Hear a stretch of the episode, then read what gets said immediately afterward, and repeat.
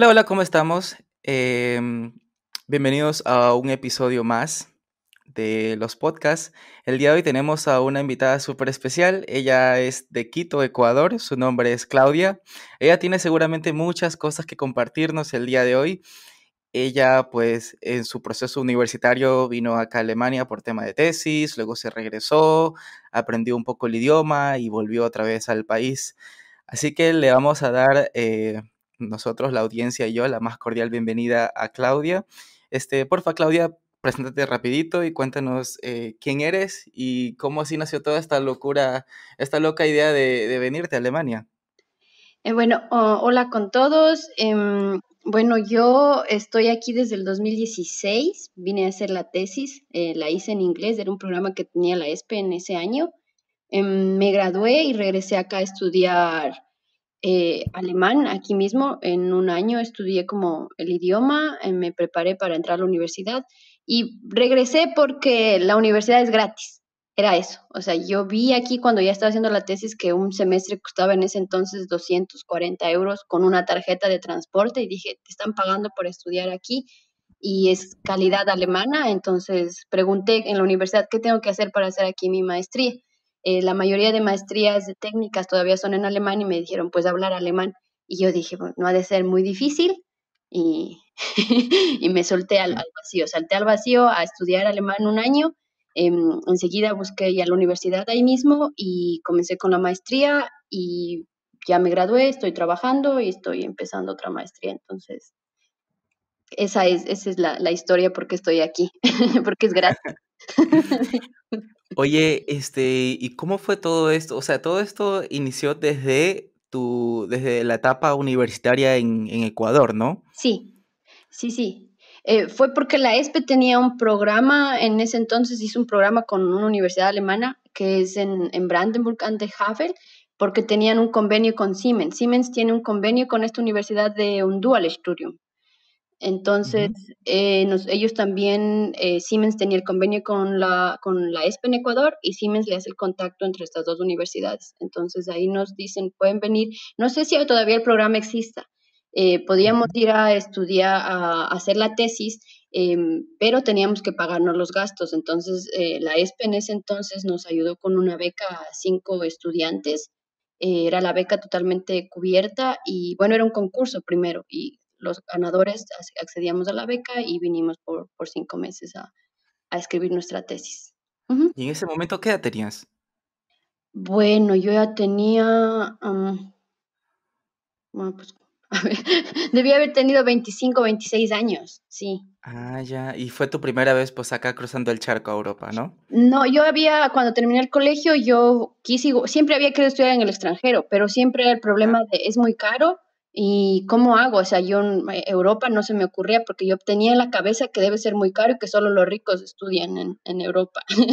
entonces, em, en ese entonces había un programa baratísimo, bueno, no baratísimo, igual era caro, pero era más barato que otros programas que te decían para estudiar en Ucrania.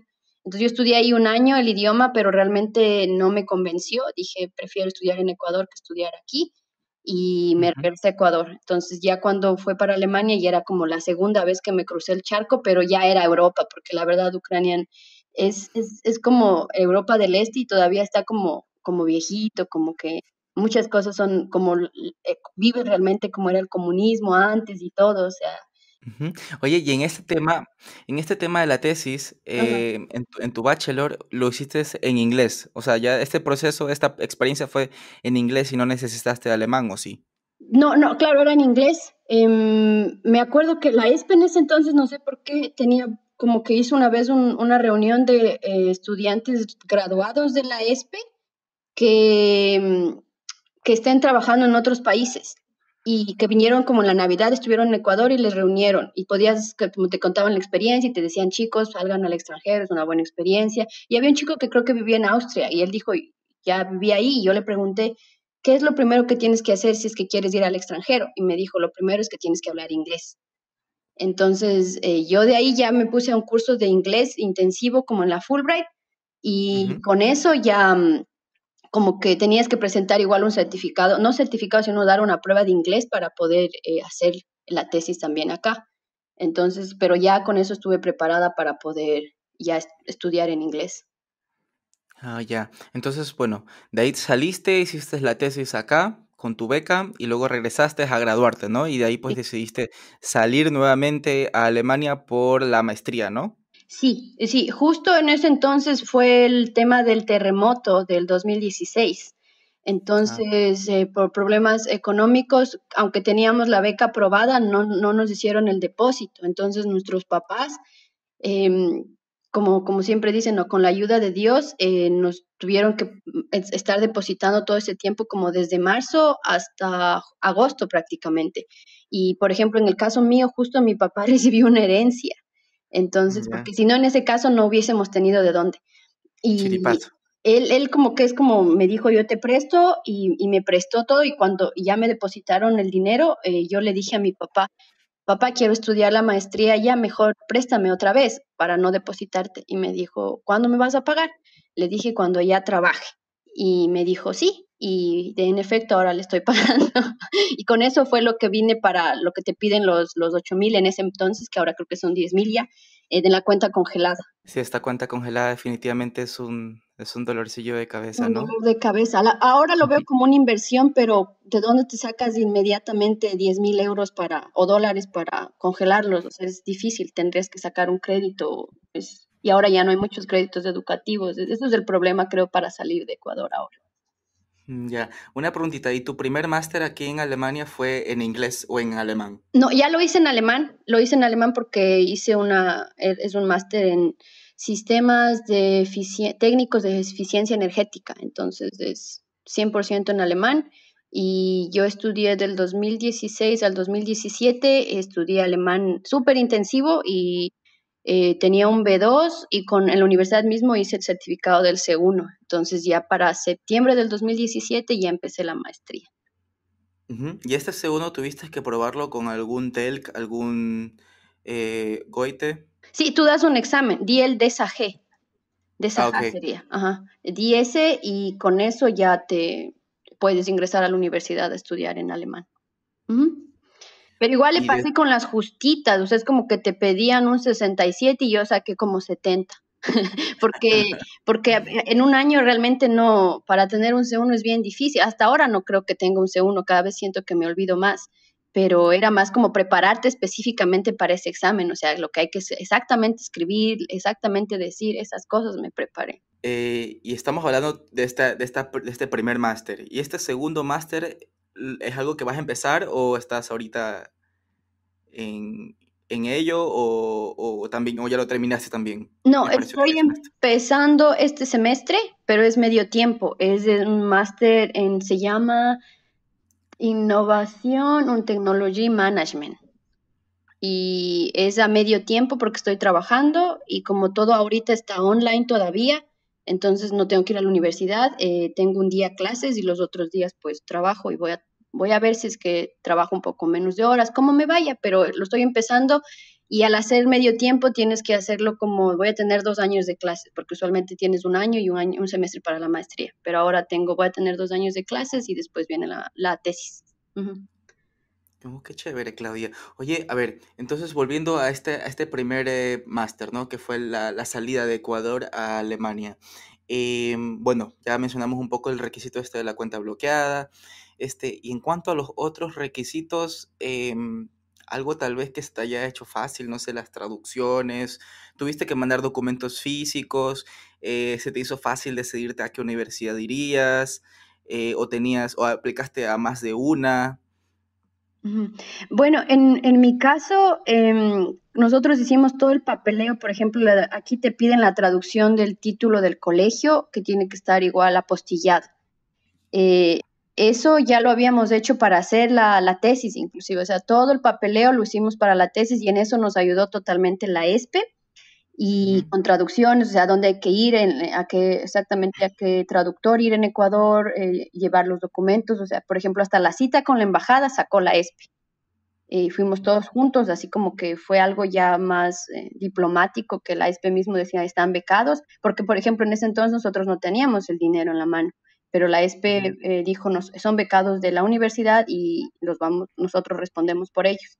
Y ya estaba toda esa documentación. Entonces, cuando yo ya eh, decidí regresar a hacer el máster, la primera opción que tenía fue en la misma universidad, porque ya estaban mis documentos ahí y ya no tenías que hacer todo el papeleo con el UniASIS y todo. Sin embargo, sí intenté como buscar universidades en, en Berlín, pero ellos eran como que tenían un tiempo para entregar el papeleo un poco antes. Eh, entonces no iba a alcanzar a obtener el B2 para el tiempo que ellos me pedían y hubiese sido un semestre más. Y como yo vine con el dinero justo, yo no tenía para un semestre más. en, esa, en ese entonces a mí me dieron la visa em, de 10 meses la, sería el permiso de residencia. Entonces, si yo no mostraba otra vez dinero que estaba en la universidad y que ya podía empezar a trabajar, eh, prácticamente hubiese tenido que regresar al Ecuador. Entonces, yo, mi primera opción fue esa universidad y ya me quedé ahí porque era más fácil para mí. No tuve que hacer ningún papeleo porque ya todo lo había hecho la ESPE anteriormente. Ya, o sea que ya fue, fue un, poco, un poco más fácil, como quien dice, ya tenías ese, ese, ese background, ¿no? Ese papeleo ya un poco adelantadito. Sí, sí, porque si no tienes que, por ejemplo, certificados del idioma y todo, hay que, al UNIASIS hay que mandarle hasta con cuatro meses de anticipación para que chequen tus, entonces eso ya tienes que planearlo hasta con un año o más de anticipación donde quieres estudiar y tienes que enviar a más universidades y cada aplicación de cada universidad te cuesta también. Y, yo en ese entonces el permiso de residencia que me dieron, me dieron sin permiso a trabajar. Entonces sí era como que tenía que cuidar cada centavo porque no, no podía como que seguir aplicando, seguir buscando cosas, porque tenía que cuidar el dinero que me tenía que alcanzar específicamente hasta ese entonces y después ya empezar a trabajar. Enseguida eh, saqué, ya pude empezar la universidad, saqué la visa de estudios por dos años, empecé a trabajar inmediatamente. O sea, a mí me alcanzaba, tenía 800 euros para vivir como el último mes y ya al siguiente ya no tenía dinero. Si no hubiese empezado a trabajar, no, no tenía dinero. Y bueno, ¿y de ahí, y de ahí ¿en, qué, en qué empezaste a trabajar? Cualquier cosita, ¿no? Justo, no, tuve mucha suerte. Eh, yo la verdad estaba bien confiada de que yo ya tenía una carrera, según yo, y dije, ya debo conseguir algo. Y me puse a buscar trabajo eh, y me salió en una empresa de em, marketing online, era. En Berlín, era en inglés y me pagaban muy bien. Entonces trabajaba las 20 horas y con eso me alcanzaba para, o sea, hace cuatro años ganaba como 900 y con eso ya me pagaba todos mis gastos. Claro, pues 900 hace cuatro años estaba... Estaba muy bien. Estaba muy bien mientras uno era estudiante, ¿no? Claro, mientras eres estudiante, porque el seguro no es tan caro, o sea, no gastaba mucho, no salía mucho, eh, igual no, no, sales mucho porque tienes que estudiar y sí te alcanza. Y bueno, cuando podía, em, a veces eh, cuando me sobraba horas o algo así, trabajaba a veces en ferias, en Navidad o cuidando niños, cualquier cosa, con tal de, de tener un poco más de dinero. Cuando tú aplicaste a esta universidad, ¿tú sabías que estabas un poco segura que sí te aceptarían o igual había la, incertidumbre de que hoy tal vez no me aceptan? La verdad, yo fui con mi director de tesis de la, del bachelor, que también fue mi director de tesis de la maestría. Yo hablé con él antes y le pregunté y lo que él me dijo, claro, aquí en Alemania una ingeniería tiene siete semestres, en Ecuador es diez. Entonces me dijo, con eso te van a aceptar en cualquier universidad en, Berlín, no tengas miedo por eso. El problema era más el idioma, eh, porque como te digo, te, iban a pedir un mínimo un B2 para hacer en cualquier universidad el C1 y te pedían ya un certificado que tenías que tomar con tiempo, o sea, era, el problema del papeleo. Pero de ahí, em, lo que a mí me daba confianza es saber que habíamos tenido ya 10 semestres una carrera y cuando ya estudié, la verdad, bueno, estoy en ese sentido muy agradecida con la ESPE, sí me habían preparado ya para, estudiar en el sistema alemán, no se me hizo tan complicado. Y todo el estudio, bueno, con, alemán, eh, presentaciones, supongo, proyectos escritos, como research papers, ya sin problema, ¿verdad? Eh, la verdad es que ahí siempre puedes eh, cambiarla al inglés. Tú le hablas con tu profesor y le dices, ¿puedo entregar este trabajo en inglés? Y te dicen, sí, claro. Tenía un ingeniero que te decía, el inglés aquí en Alemania no es un Fremdsprache, es como, no es un idioma extranjero. Pues, si eres ingeniero tienes que hablar inglés. O sea, por eso era súper fácil que cambies y digas, ¿puedo presentar en inglés? Y te decían, sí. Solo una profesora que era la decana, ella dijo, pues no, tiene que ser en alemán porque la maestría está dicha en alemán. Y, yo le dije, pero es que mi idioma todavía es como muy pobre, mi alemán es pobre. Y dijo, no importa, con que te expliques, eso para mí es suficiente. Entonces me hizo dar el examen en, en alemán. Y sí lo di, claro, pasé con cuatro ese porque aprenderte tantas palabras en alemán tan, tan largas, tanta teoría, sí es, sí es difícil, pero bueno, yo sabía que tenía que pasar porque si no pasabas el escrito tenías que dar el oral y ya el oral iba, me iba a ir peor, entonces. Oye, porque muchas veces, muchas veces en la vida real no es lo que no es lo que dice el certificado, ¿no? Yo he conocido gente que ha terminado el curso de B2 y que al rato de la hora, pues igual y, es difícil, o sea, se nota, uno, uno se da cuenta de que se les hace difícil igual expresarse.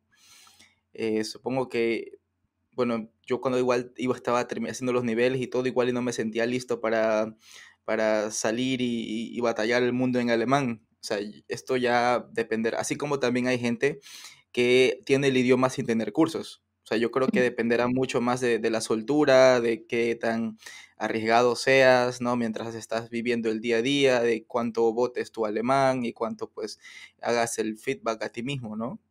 Sí, eh, bueno, yo la verdad, eh, en ese entonces, eh, como estaba en la universidad, había gente con quien hablar, salía con alguien que era alemán, entonces eso sí me, me ayudó totalmente, le llaman el diccionario con orejas. Eso te va a ayudar un montón. Pero después, cuando ya dejé de salir y todo, lo que hice fue cuidaba niños. A mí lo más fácil fue como, los niños nunca van a juzgar tu alemán, tal vez no entiendan, pero se me hizo más fácil soltarme con niños que soltarme con adultos que sabes que no, o sea, no te sientes tan bien.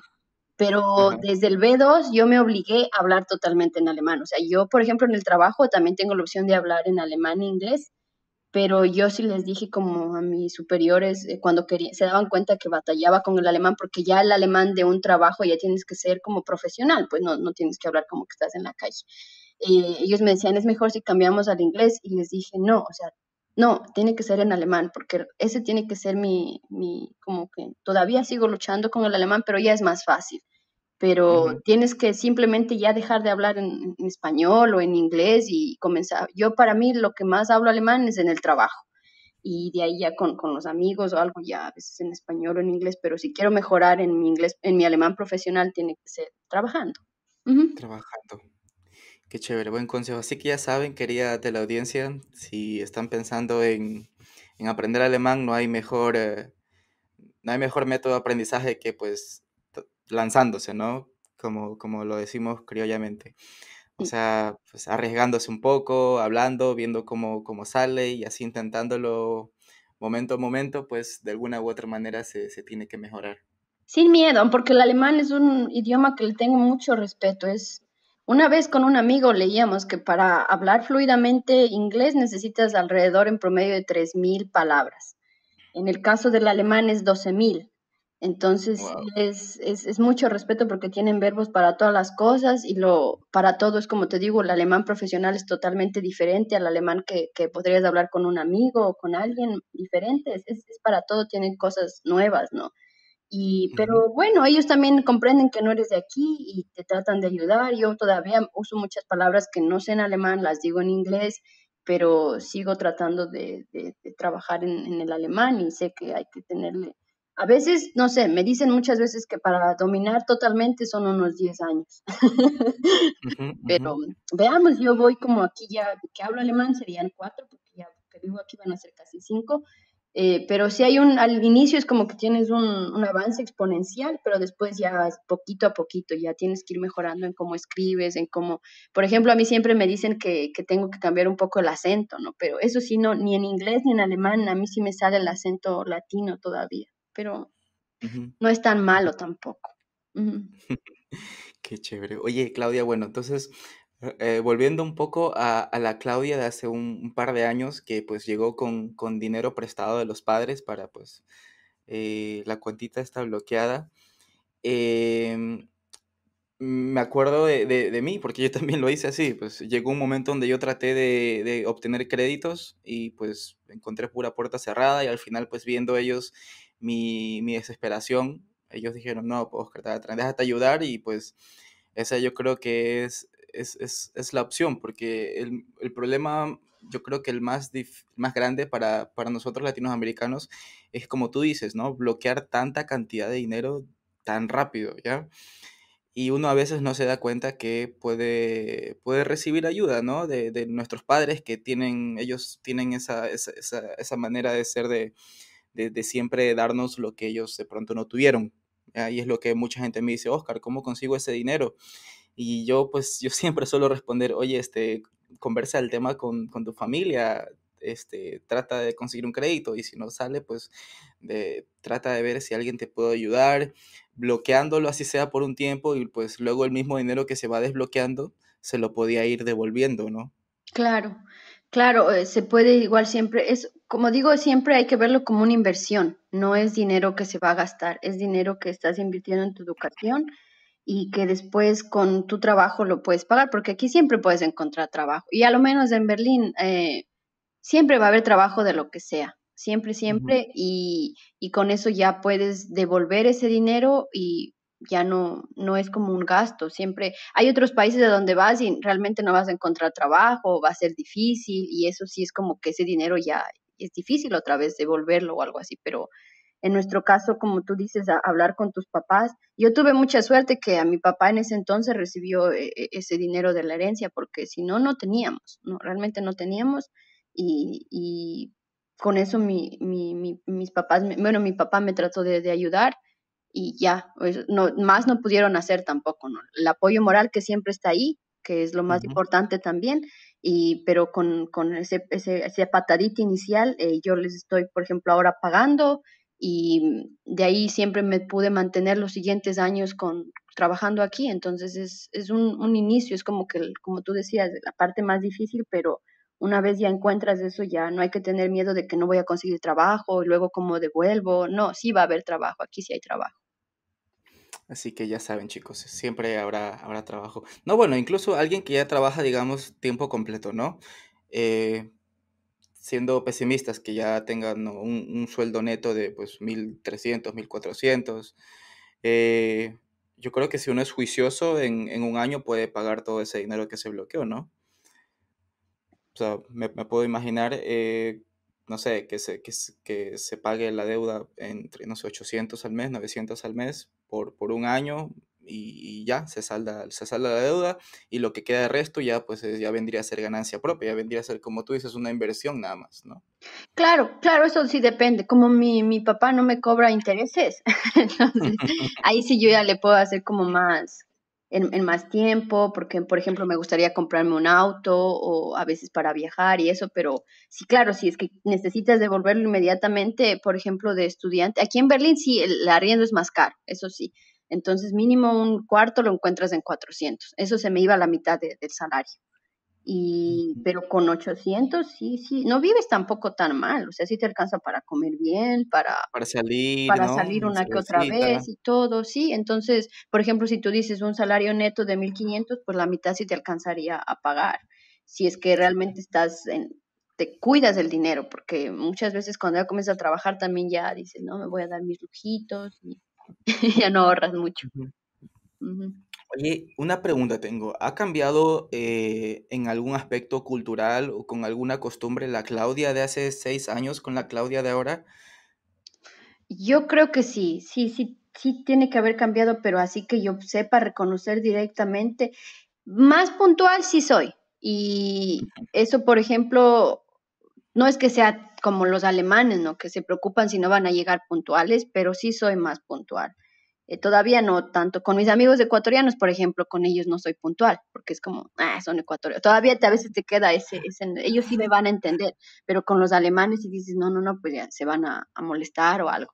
Más puntual si soy, creo que eh, veo también, aprendo mucho de la cultura que hay de trabajo aquí y, eso es lo que más me gusta, por ejemplo, que, que mi jefe es, le digo David, que no es como, aquí no soy ingeniera, que aquí soy Claudia, que, no hay esa jerarquía que hay en Ecuador, que, por ejemplo, el jefe de mi jefe y mi jefe y yo vamos y compramos en el, en el Aldi de la esquina, en el supermercado, y comemos lo mismo. O sea, no es como el jefe tiene que ir a comer a otro lugar y tú comes en otro lado.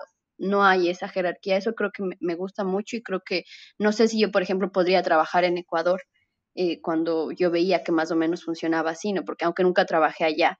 Em, creo también que soy más abierta totalmente en, el aspecto de que nosotros somos como que a veces, a lo menos los quiteños, ¿no? Como más curuchupas, que nos dicen como más moralistas, como que esto no, esto sí. Aquí en Berlín, por ejemplo, es muy normal ver eh, parejas gays, ver eh, hay esos bares donde tienes que ir prácticamente desnudo, o sea, una cultura muchísimo más abierta a lo que estoy totalmente, que al inicio es como, wow, que, o sea, totalmente nuevo, pero dices, pues está bien abrir tu mente a, conocer nuevas experiencias. Em, creo también que, no sé, qué más que más, bueno, el sentimiento familiar sí es algo que, sigue en mí, pero no es como, es, ya no extraño tanto como al inicio cuando te mudas, ¿no? De que dices, ah, porque vine, extraño mucho a mi familia, ahora ya no es tanto, con que pueda ir una vez a Ecuador, eh, para mí está bien. Oye, y ahora, ahora que me mencionas Berlín, ¿no? Con sus cosas un poco extravagantes.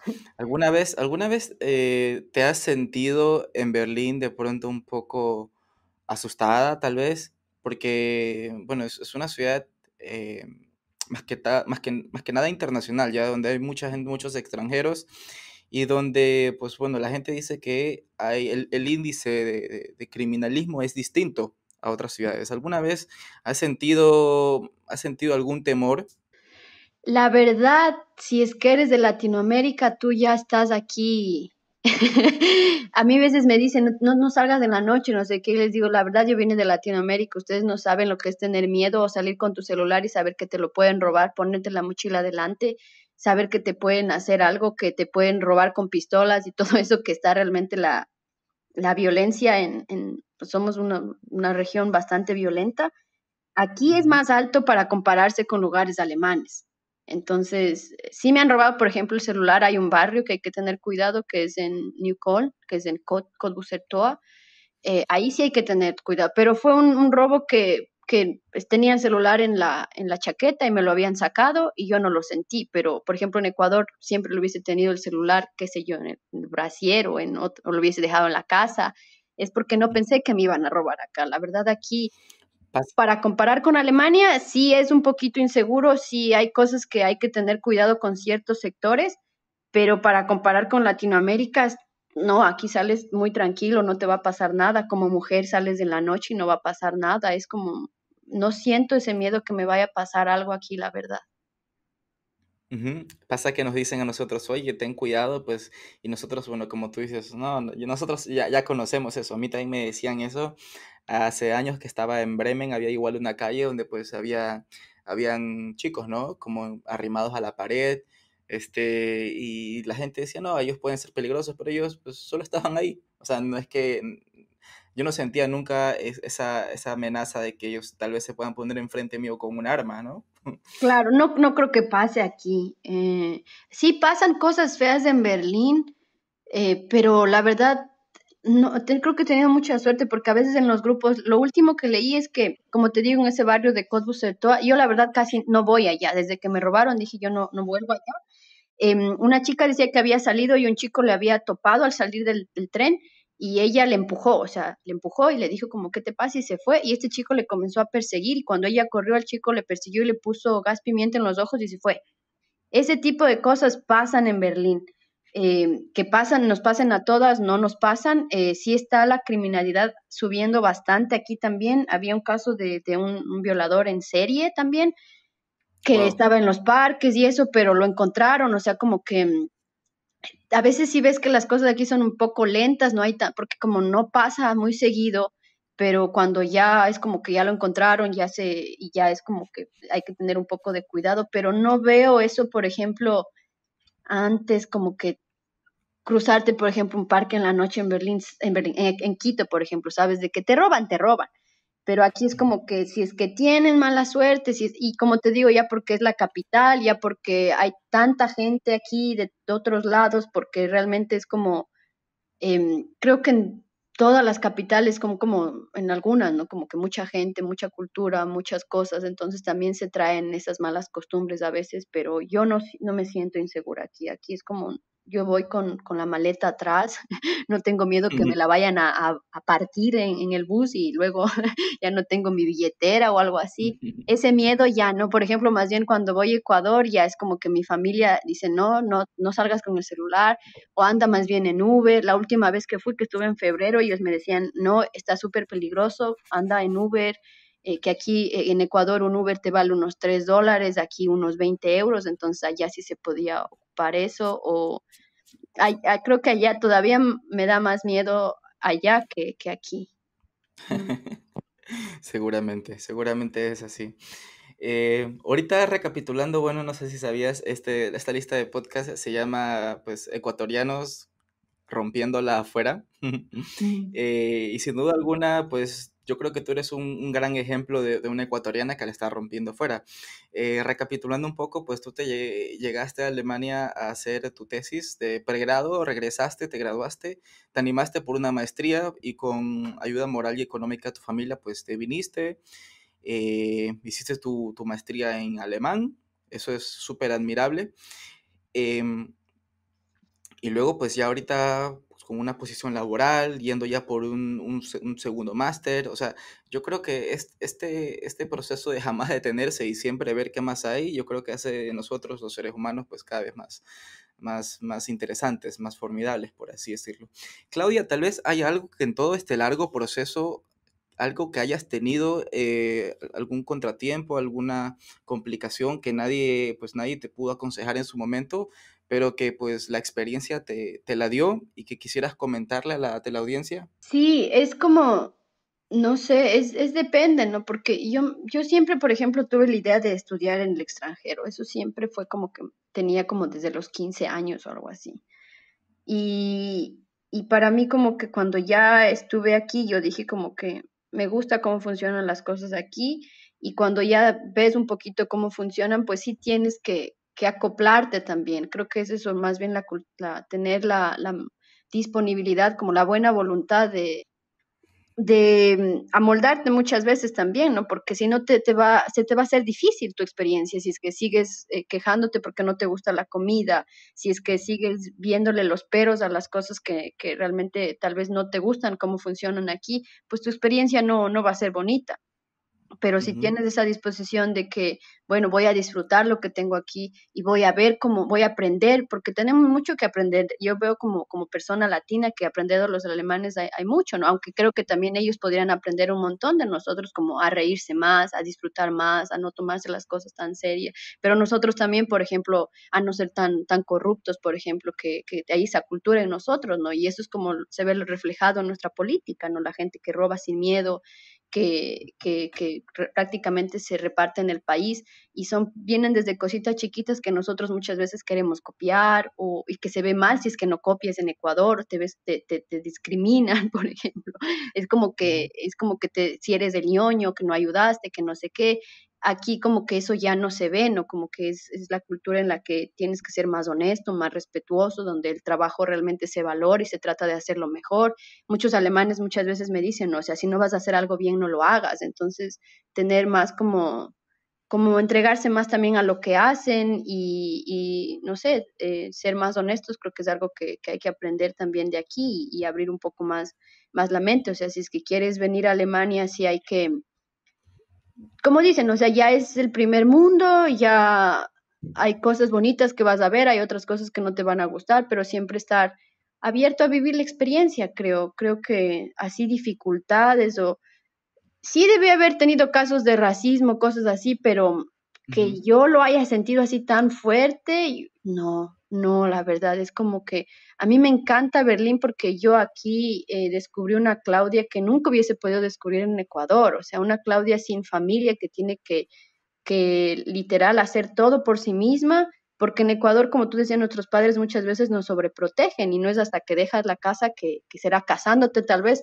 no ves realmente cómo es la vida pero acá es como que sales y, sabes que no puedes pues llamarles a tus papás con un problema para que se preocupen, sino que tienes que, aprender a defenderte, a cuidarte, a hacer todo por ti y, descubres que eres fuerte, que, puedes hacer muchas cosas, que, que, los migrantes somos personas muy, muy resilientes también, que aprendemos un montón de nosotros y que seguimos como aprendiendo y viviendo la vida, creo, de una manera más agradecida y también viviendo en dos mundos, porque yo sigo, por ejemplo, en contacto con mi familia y también tengo una vida acá. Y también es bonito eso, ¿no? Yo siempre digo, tengo dos casas, es como mi casa aquí en Berlín y mi casa en Ecuador, entonces ya vives otra, otra vida que para mí por ahora esto está muy bien, estoy muy feliz con lo que tengo. Sin duda alguna, sin duda alguna, Claudia. Ha sido un excelente mensaje. Eh, te agradezco mucho por este podcast. Yo creo que ha salido súper, ha sido una, una, una conversación súper interesante entre nosotros. Yo creo que sin duda va a ayudar a más de, eh, de, una persona que esté en este momento interesada también en seguir este camino de, de, de venir a Alemania, pues, ¿no? Por, por, temas de estudios, quedarse por acá, guerrearla eh, y luchar. Este, te agradezco por haber, haber venido al, al, al, podcast el día de hoy, Claudia. Gracias a ti, gracias a ti, Oscar, por, por abrir este espacio eh, para la gente que está, eh, para ecuatorianos que estamos afuera, que somos un montón y que nos podemos identificar con los mismos problemas o podemos aprender de los otros y podemos conectarnos con otros. Creo que estos espacios son, son muy buenos para, para todos, para aprender. Oye, me enteré que tenías un canal de YouTube también. Sí, este, sí. Y que ahorita lo estaba revisando y pues tienes temas súper, súper interesantes como pues días de Berlín, cómo son los tiempos, eh, cómo está ahorita en tiempos de COVID, temas culturales, el idioma, sobrevivir en Alemania, pues eh, yo creo que son, son temas súper, súper interesantes. No sé si los quieres, quieres mencionar cómo está tu canal en YouTube. Sí, bueno, me encuentran como Ana Claudia-S no me, mucha gente a veces me dice Ana. Eh, Ana es porque mi apellido es Anahuano. Entonces lo corté y mi nombre es Claudia y de ahí es el guion bajo y ese por ese de Ecuador. Lo hice como porque tenía muchas preguntas de, de, la gente de la universidad, de la ESPE, y como que para no estar respondiendo y me, como que preguntas genéricas hice el canal para ayudar a la gente que quiera venir porque cuando yo quise venir no encontré nada de información. Y eso es algo que sí te frustra un poco porque había información de gente de España, por ejemplo, y, y ellos no hacen, no cumplen con los mismos requisitos, no tienen que preocuparse por visas o por, eh, como es, permisos de residencia, dineros muchas veces, o, o cosas que nosotros como migrantes, de, de, al no ser de la Unión Europea, tenemos que, que guerreárnoslas. Entonces, por eso lo abrí es, fue más como contar mi experiencia, también están de otros compañeros que, que también tengo amigos acá que vinieron a trabajar directamente o hacer su maestría en inglés, eh, de otra gente que, que, he conocido aquí en el proceso que me parece que es muy bueno contar esas experiencias para que a alguien le sirva, porque a mí me hubiese gustado cuando yo quería venir haber encontrado un poco de esa información. Por eso lo creé, entonces si es que alguien se anima a, a ver los videos, pues bienvenidos. Chévere, chicos. Así que ya saben, si alguien viene de, del canal de Oscar Wille al canal de Claudia, pues vayan a darle un saludito, a darle mucho amor a esos videos y sobre todo informarse pues del, del contenido que ella pues tiene en su canal. Eh, conmigo sería hasta la próxima ocasión, querida y amada teleaudiencia. Gracias una vez más, Claudia, por habernos acompañado el día de hoy en este podcast. Eh, nos veríamos la próxima semana con un nuevo episodio de Ecuatorianos rompiéndola en el extranjero. Bye bye. Bye, chao.